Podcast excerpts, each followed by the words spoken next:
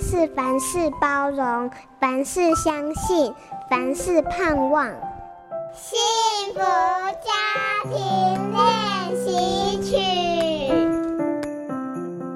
陈妈妈低着头，不发一语的坐在我的对面。她和女儿的关系长久以来一直有问题，目前更降到冰点。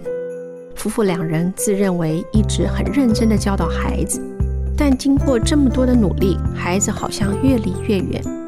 亲子冲突的发生，常让父母心痛，也让青少年感到挫折。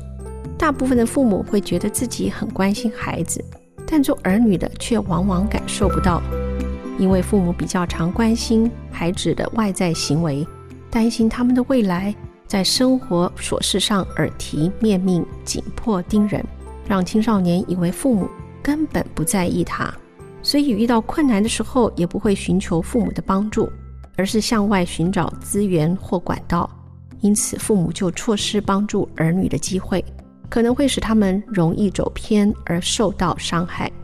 今天青少年面对的诱惑和试探，比我们的时代还大很多。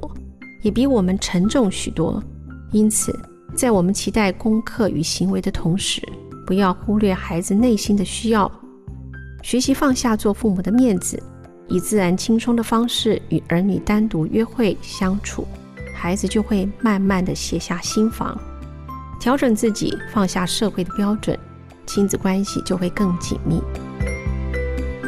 哦，青少年原来是这样。我是中华亲爱家庭协会讲师骆梅玲。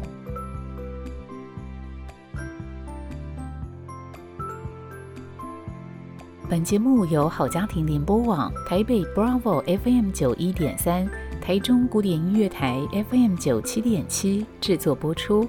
幸福家庭值得努力，让爱永不止息。大义建设关心您。